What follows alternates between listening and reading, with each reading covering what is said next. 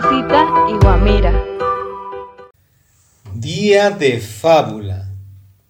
Desde Casita y Guamira. Un hombre muy rico y muy avaro, cansado de que la gente se acercara a pedirle dinero y favores, decidió vender todo lo que tenía y convertirlo en oro.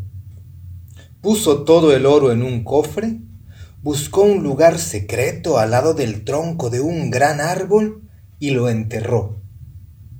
Todos los días iba a visitar su tesoro.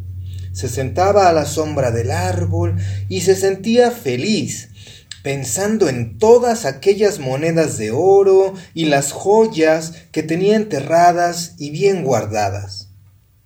Pero un día lo siguió un hombre y escuchó cómo el avaro, hablando solo, alababa el tesoro que tenía escondido y daba palmaditas en la tierra de pura felicidad, como señalando el lugar en donde estaba enterrada su fortuna.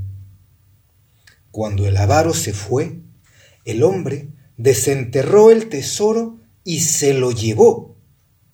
Al día siguiente, el avaro no encontró sino un hoyo bajo el árbol. Estaba desesperado Lloraba y se jalaba los cabellos, gritaba y se daba golpes. Entonces un amigo que lo vio en ese estado le dijo, Búscate una piedra y la entierras allí mismo. Imagínate que es tu tesoro y la vienes a visitar todos los días. Te servirá tanto como el oro que tenías guardado y no usabas nunca. Fin.